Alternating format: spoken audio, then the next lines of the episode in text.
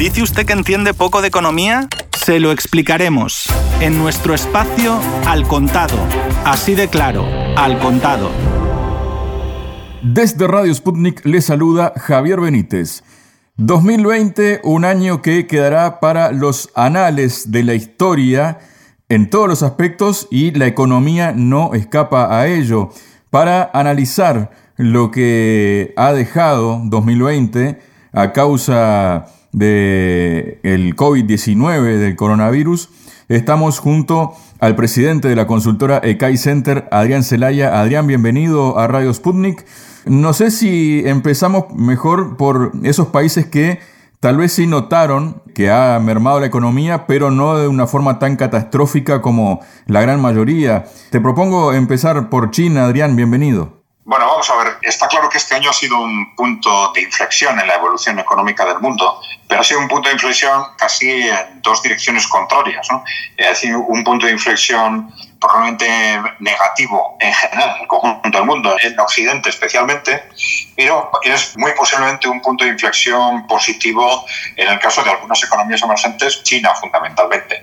Es muy llamativo el contraste con respecto a lo que ha pasado este año en China y en el resto del mundo. Es decir, tenemos por un lado, sobre todo, el tremendo impacto que ha tenido, digamos, no tanto la epidemia COVID-19, sino las políticas adoptadas para hacer frente a la pandemia y eh, un impacto tremendamente negativo en el conjunto del mundo con una reducción significativa del Producto Bruto y sin embargo, vemos cómo China no solo no ha reducido, sino que está incrementando el Producto Bruto. Está incrementando por debajo de lo que eran sus previsiones al comienzo de año, pero está incrementando el PIB. O sea, está hablando de quizás un 3 o un 4%. ¿no? Pero claro, el contraste es radical frente a un Occidente que es posible que reduzca el PIB en alrededor de un 10%. Entonces, independientemente de los factores estructurales, esto nos sitúa en un contexto bueno, que se puede analizar desde distintos puntos de vista, desde las políticas sanitarias que se han aplicado en unos y otros territorios, pero quizás en este programa no es el punto que más nos interesa. Pero sí es eh, evidente una muestra clara de que nos podemos encontrar ante un punto de inflexión en esa carrera entre China y Occidente, en la que China iba poco a poco acercándose a los niveles de renta y de riqueza de Occidente y esa evolución lenta, pues igual a partir de, este año va a dar lugar a un claro salto en el que China se va a colocar ya casi mm, muy probablemente al nivel, por ejemplo, de Estados Unidos en capacidad productiva. Bueno, hay distintos factores que, además de lo que ha sucedido este año, nos llevarían a esta conclusión. Por un lado, digamos, el impacto claramente negativo que está teniendo este año en Occidente, no solo en esa caída de renta, sino en cómo está reaccionando Occidente y cómo se está posicionando el conjunto de las fuerzas de Occidente frente a la actividad económica. esos continuados mensajes negativos Luego hablamos, si quieres, de lo que se está pensando en Occidente, pero como contraste vemos un conjunto de mensajes positivos y de optimismo en China que son tremendamente llamativos. ¿no? Por una, no solo China ha mantenido su capacidad de crecimiento, no en los términos esperados, pero ha seguido creciendo. Este año es el año en el que China ha podido declarar que ha terminado con la pobreza extrema en el conjunto del país, que era un objetivo permanente de China durante muchos años. Es una victoria impresionante desde el punto de vista, diría, del conjunto de la humanidad y de lo que demuestra desde el punto de vista de las posibilidades que ofrecen unas políticas públicas claramente enfocadas hacia el interés general y hacia el interés de los ciudadanos.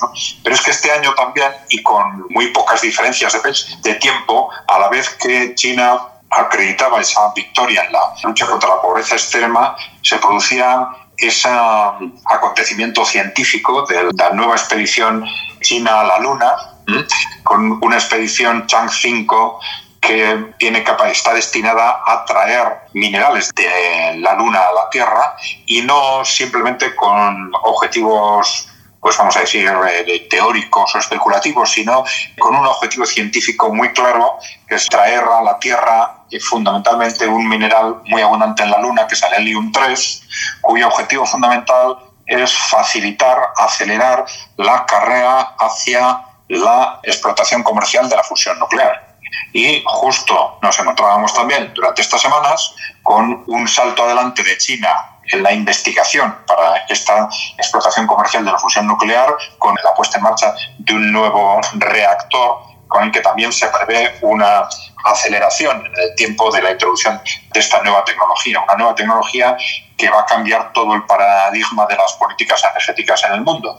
Y la cuestión es, bueno, es un tema pendiente desde hace muchos años, pero bueno, ahí hay expectativas de que se pueda comercializar esta forma de energía, que es energía limpia y a mí es energía mucho más eficiente que cualquiera de las actuales, pero se estaba hablando de 20, 25 años, ahora ya se está hablando quizás de 15 años y está claro que en China hay una apuesta muy clara por acelerar este proceso. ¿no? Pero todo esto nos está enseñando un país que, al contrario de lo que está pasando en Occidente, está apostando por el futuro, está apostando por la ciencia, está apostando por la tecnología y está apostando por el desarrollo económico. Esto es claramente un síntoma de futuro radicalmente distinto y que ofrece unas expectativas muy optimistas sobre la capacidad de avance de China en los próximos años y que a la vez pues, nos está retratando un Occidente que ha perdido todas esas capacidades de optimismo, de valorar en la ciencia, la tecnología, la creatividad humana que tuvo en su momento y que ahora ya no tiene. Adrián, tal vez eso que dices, ¿no? Esos conceptos se deban a que, por ejemplo, en gobiernos occidentales, como podrían ser claramente un ejemplo el de Estados Unidos, que se fijan metas cortoplacistas, digamos que no van más allá de los cuatro años de la administración que le corresponde a cada presidente. Pero, ¿cómo has visto las medidas que ha tomado precisamente Occidente, tanto Estados Unidos como Europa y otros países, para sortear esta crisis o surfear esta crisis del, provocada por la pandemia del coronavirus, que ha dado unos resultados que parece que están comprometiendo y lastrando la economía a varios años vista, ¿no? Sí, vamos a ver, a mí me gusta ser prudente en todo lo que son políticas sanitarias porque estamos en una situación muy confusa, yo diría que desde un punto de vista científico. Tenemos científicos y expertos que nos dicen una cosa, otros que nos dicen exactamente la contraria y yo creo que vamos a necesitar un tiempo para clarificar qué es realmente lo que se debería haber hecho y lo que no, porque está claro que se han aplicado políticas radicalmente distintas de unos países a otros y con consecuencias económicas también, claro, radicalmente distintas. Para nosotros sí ha sido muy llamativo efectivamente la comparación con el caso de China. Por un lado, Hemos visto que, claro, ha sido quizás el elemento fundamental en el hundimiento económico que ha provocado la pandemia han sido las políticas de confinamiento.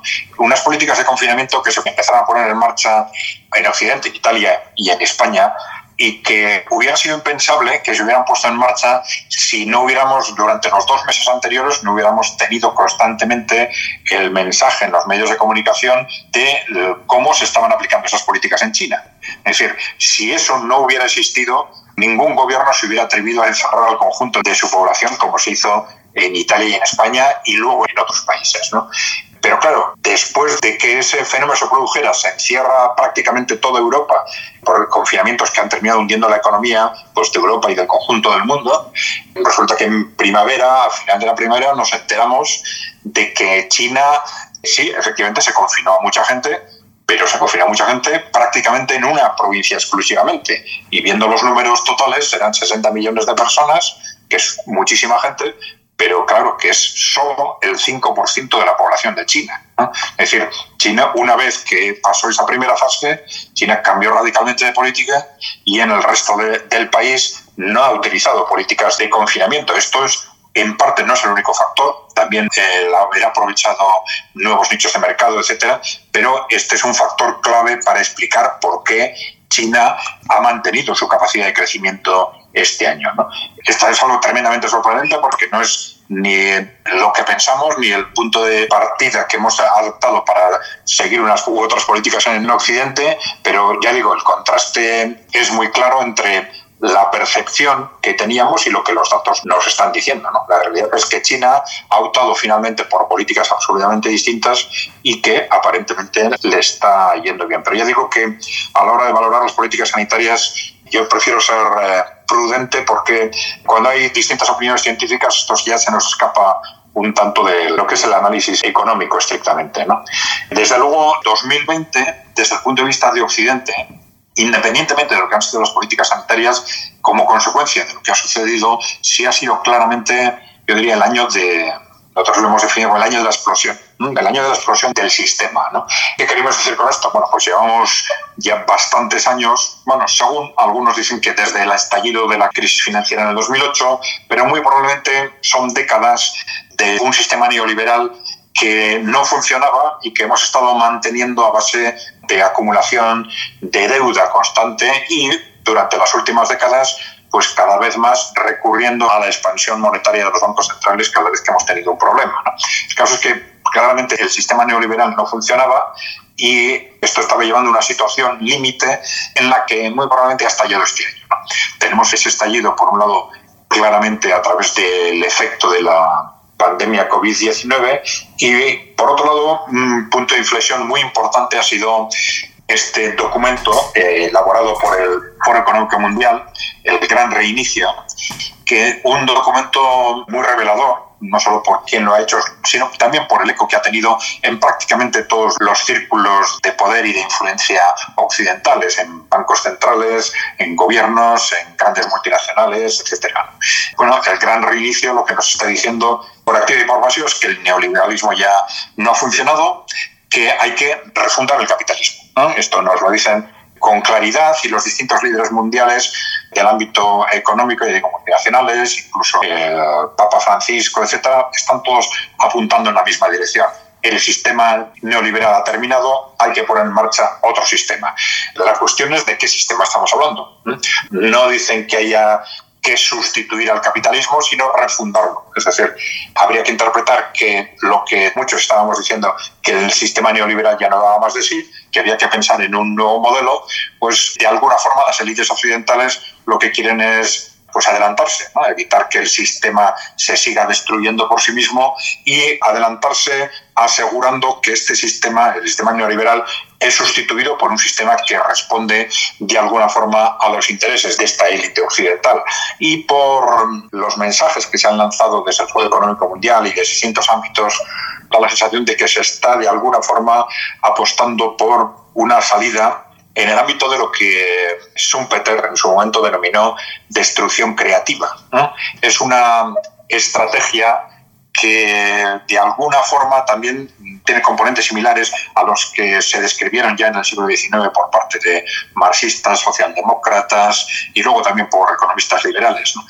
que muchas veces pensamos que cuando en un país, digamos, capitalista, pues hay una crisis, se intenta salir de ella pues siempre a través de más inversión, inversión en tecnología, etcétera, y esto no es así. Es decir, muchas veces de las crisis se intenta salir a través de esta estrategia de destrucción creativa que supone por parte de las élites que la ponen en marcha intentar destruir una parte del tejido productivo de tal forma que a las empresas que sobreviven les permita hacerse con una parte mayor del mercado y mantenerse vivas y activas, reactivar la economía liderada por ellos a partir de ese momento. Esto se ha plasmado a veces en guerras, con frecuencia se ha dicho que de la crisis del 29 no se salió realmente hasta la Segunda Guerra Mundial.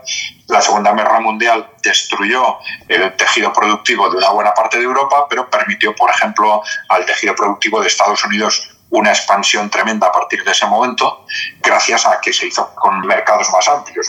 Guerras eh, de tipo colonial también con frecuencia han tenido esa función de expansión de mercados.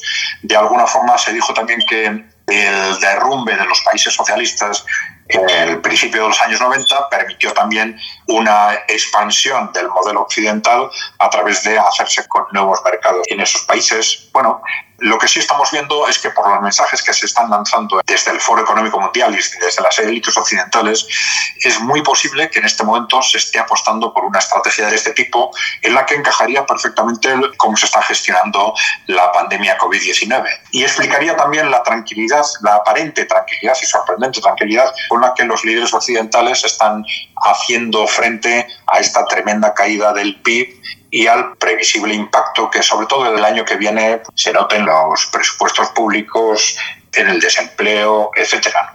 Bueno, vamos a ver, ahí hay distintos elementos dentro de esa estrategia de destrucción creativa.